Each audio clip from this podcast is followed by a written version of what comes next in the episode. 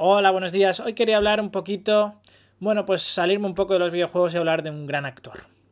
Y sí, me refiero a Bruce Willis, no a Will Smith, que también, pero no, eh, Bruce Willis.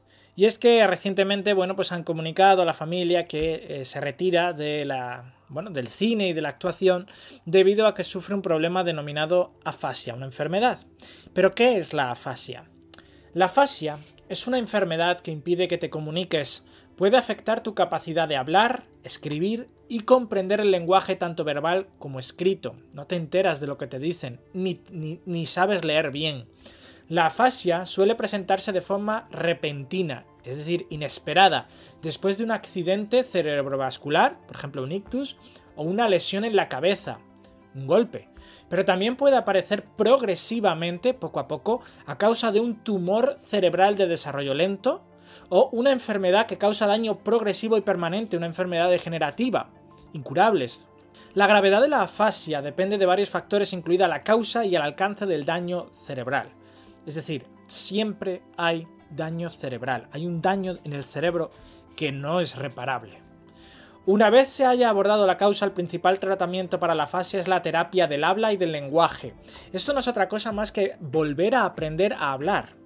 Todo lo que has ido perdiendo porque se ha destruido tu parte del cerebro, tienes que volver a aprenderlo y que se realoje en una parte nueva del cerebro, ¿no? A volver a aprender a hablar y a escribir. La persona con afasia vuelve a adquirir y a practicar las habilidades del lenguaje y aprende a usar otras formas de comunicación. Los familiares generalmente participan del proceso y ayudan a la persona a comunicarse. ¿Cómo se detecta que tienes afasia? Pues mira, la afasia es un signo de alguna otra afección como un accidente cerebrovascular o un tumor cerebral, lo que se habló antes. Eh, probablemente el tumor cerebral sea una de las peores causas porque requiere sí o sí de operación o de quimioterapia o de, bueno, de, algo invasivo para el cerebro, de, de, abrir el coco. Si no es tumor cerebral, quizá pues necesites otra terapia no tan invasiva, ¿no? Las siguientes conductas son frecuentes en personas con afasia. ¿Cómo la identificas? Pues hablan con oraciones cortas e incompletas. No se acuerdan, no saben hablar, no las interpretan bien. Entonces, frases cortas y, no llegan a completarlas. Decir oraciones sin sentido. No saben hablar, no recuerdan. Entonces mezclan.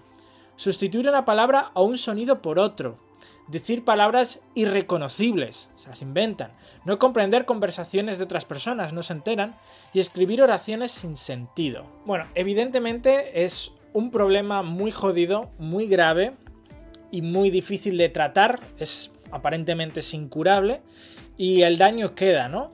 Eh, podría ser peor, podría haberse olvidado de toda su vida y haber tenido, bueno, pues eso, haber quedado un cascarón vacío. Afortunadamente eso no le ha ocurrido a Bruce Willis. Pero él es consciente de que ya no puede seguir actuando porque no, no puede leer un guion, no puede interpretar un guion, ya no, no tiene esa capacidad, ¿no? Su, mente ya no puede con ello. No ha trascendido mucho el motivo de por qué le ha salido esta fascia, supongo que lo estarán investigando, o tal vez sea, bueno, pues una enfermedad, un golpe en la cabeza, o sea una enfermedad progresiva, ¿no? degenerativa. En cualquier caso, a mí me gustaría recordar lo buen actor que ha sido Bruce Willis. Yo soy del año 91, tengo 30 años. Eh, evidentemente Bruce Willis lleva desde los años 80 haciendo películas, pero yo he crecido con sus películas. Evidentemente no todas las he visto en el cine, pero sí las he visto en la televisión, en los videoclubs, cuando existían videoclubs y alquiladas, y he crecido con las películas de Bruce Willis. Desde luego las más importantes, Die Hard, La Jungla de Cristal, El Quinto Elemento, Armageddon. Armageddon fue una de mis primeras películas en el cine eh, vistas en condiciones y me impactó, ¿no? Y me impactó. Siempre ha sido un carácter muy afable, Quiero decir, Bruce Willis, al menos en la pantalla, siempre ha sido muy amigable. De hecho, luego compañeros de reparto, gente con la que se ha encontrado, siempre hablaban bien de Bruce Willis y siempre han dicho que era una persona muy cercana a todo el mundo.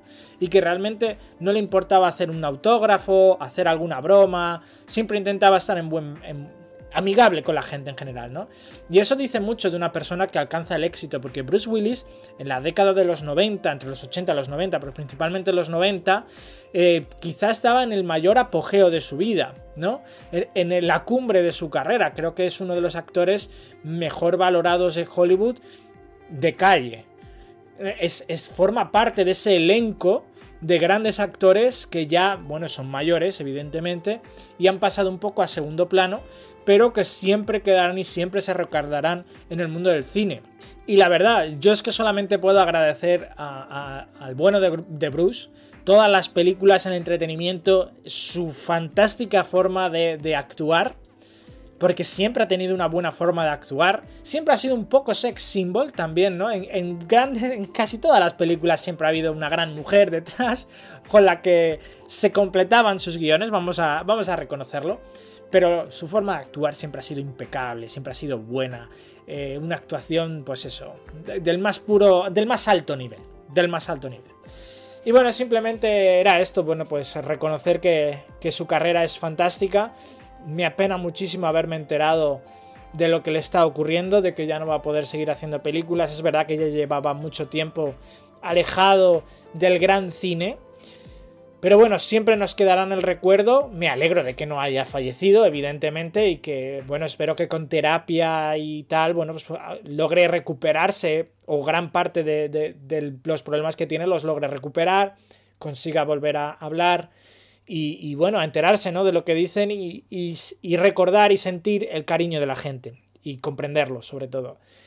Y nada, simplemente era eso, quería hacer, bueno, este vídeo pues para reconocer su carrera, para agradecérselo y, y, para recordar un poco lo que nos ha hecho sentir a muchas, a muchas personas, yo de verdad, con películas de, de Bruce Willis, siempre, es que vamos, El Quinto Elemento es otra de esas películas que a mí me, me fascinan, porque es que me encanta la ciencia ficción y me encanta la acción.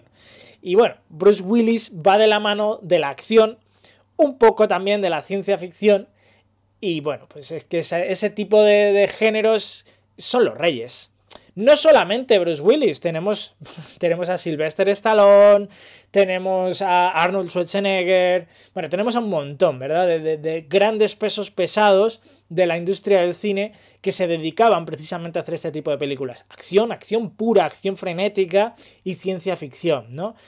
Y mezclando los dos géneros, acción y ciencia ficción. Son los pesos pesados. Hoy ya no se hacen películas así no, quiero desmeritar las películas modernas, sobre todo el género Marvel, que copa el 90% de las películas taquilleras, sino más, que se hacen a día de hoy, pero no tienen nada que ver las películas de hoy, de, los años 20 del, del, siglo XXI, con las películas de los años 90, principios de los 2000 o de los años 80, ¿no? Tenemos allí, por ejemplo, al grandísimo Harrison Ford, ¿no? Con Indiana Jones, películas de acción, familiares. Tenemos a los mejores actores, que ya no hacen prácticamente películas, los tenemos ahí, los tenemos con toda su filmografía para poder verla para siempre. Y es una pasada. Porque sí, yo no me voy a quejar, ya he dicho, no me voy a quejar del cine que se hace hoy en día, porque me gustan las películas de Marvel, pero he de reconocer que me encantaban las películas que se hacían antes. No digo que sean mejores, habrá quien diga que las películas de antes son mejores y que Marvel se ha cargado la industria del cine. Yo no estoy para nada de acuerdo. Yo creo que, que el cine estaba muy de capa caída, la gente no iba al cine, la gente ya no le interesaba pagar 8 euros por una entrada para ver una película. Y Marvel ayudó a volver a llenar las salas de cines. Así que yo creo que tiene una, un gran peso y una gran importancia Marvel en el cine. Más, más en mi opinión, por supuesto, más que la propia eh, Disney, que hace un montón de películas, pero Disney está incluso apostando por el formato digital, no por el cine, no por el cine, el gran formato, esa sensación, esa experiencia de, comprar tu entrada, coger tus palomitas, sentarte y ver 800.000 pulgadas delante tuya y con el sonido al máximo, ¿verdad? Eso solamente lo ha salvado Marvel, evidentemente.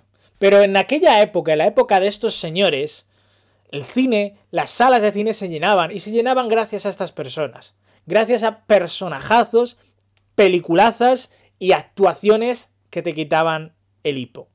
Bueno, simplemente quería comentar esto y, nada, mandarle todo mi apoyo, todo mi, mi deseo de recuperación a Bruce Willis, a su familia. Y que bueno, que gracias por todo, Bruce. La verdad, me encantan tus películas, crecí con ellas y solo puedo agradecértelo.